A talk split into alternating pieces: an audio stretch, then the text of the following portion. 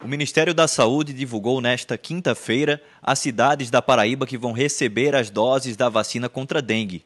A chefe do Núcleo de Imunização do Estado, Márcia Maiara, detalhou o critério utilizado pelo Ministério da Saúde na distribuição das vacinas.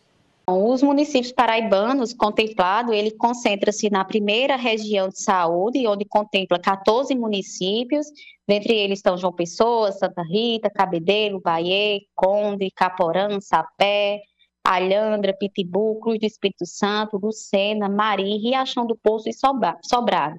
Então, de acordo com o Ministério da Saúde, a escolha das regiões de saúde atende a três critérios eles são formados por municípios de grande porte, ou seja, com mais de 100 mil habitantes, com alta transmissão de dengue registradas no ano de 2023 e 2024 e com a maior predominância do sorotipo da dengue, que é o sorotipo tipo 2. A vacina será aplicada em duas doses com intervalo de três meses entre a primeira e a segunda aplicação.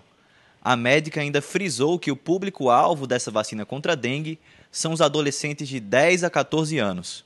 Essa faixa etária é que tem o elevado número de hospitalizações depois dos idosos. Os idosos é o que tem o maior número de hospitalizações, mas a vacina é indicada na faixa etária só até 60 anos de idade.